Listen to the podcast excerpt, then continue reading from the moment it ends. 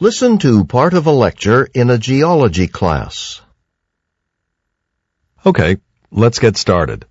Great.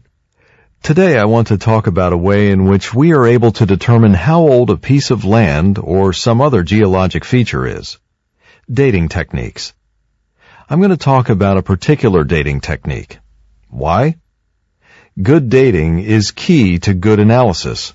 In other words, if you want to know how a land formation was formed, the first thing you probably want to know is how old it is. It's fundamental. Uh, take the Grand Canyon for instance.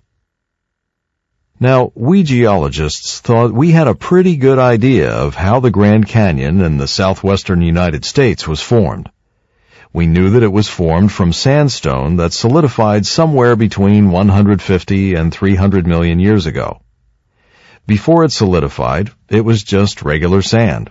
Essentially, it was part of a vast desert. And uh, until just recently, most of us thought the sand had come from an ancient mountain range fairly close by that flattened out over time. That's been the conventional wisdom among geologists for quite some time.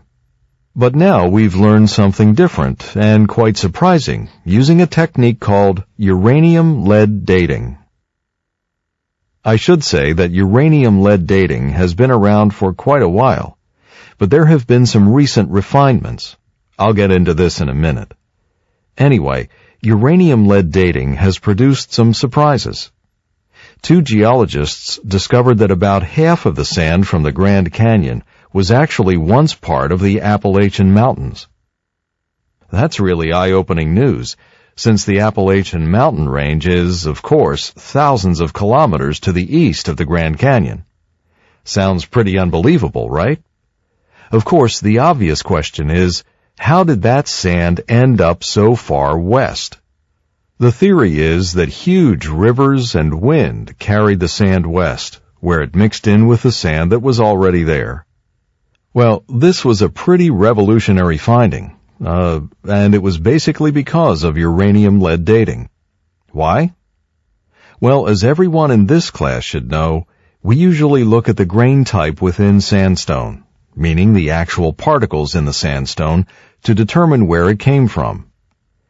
You can do other things too, like look at the wind or water that brought the grains to their location and figure out which way it was flowing. But that's only useful up to a point, and that's not what these two geologists did. Uranium-lead dating allowed them to go about it in an entirely different way. What they did was, they looked at the grains of zircon in the sandstone. Zircon is a material that contains radioactive uranium, which makes it very useful for dating purposes. Uh, zircon starts off as molten magma, the hot lava from volcanoes. This magma then crystallizes. And when zircon crystallizes, the uranium inside it begins to change into lead.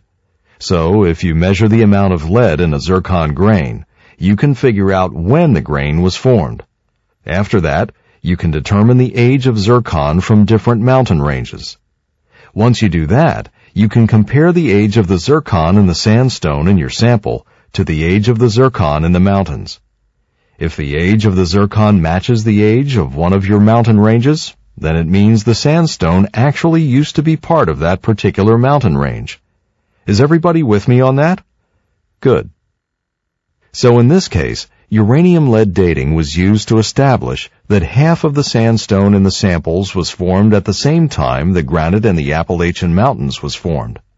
So because of this, this new way of doing uranium-lead dating, we've been able to determine that one of our major assumptions about the Grand Canyon was wrong. Like I said before, uranium-lead dating has been with us for a while, but uh, until recently, in order to do it, you really had to study many individual grains, and it took a long time before you got results. It just wasn't very efficient, and it wasn't very accurate. But technical advances have cut down on the number of grains you have to study, so you get your results faster. So I'll predict that uh, uranium-lead dating is going to become an increasingly popular dating method. There are a few pretty exciting possibilities for uranium-lead dating.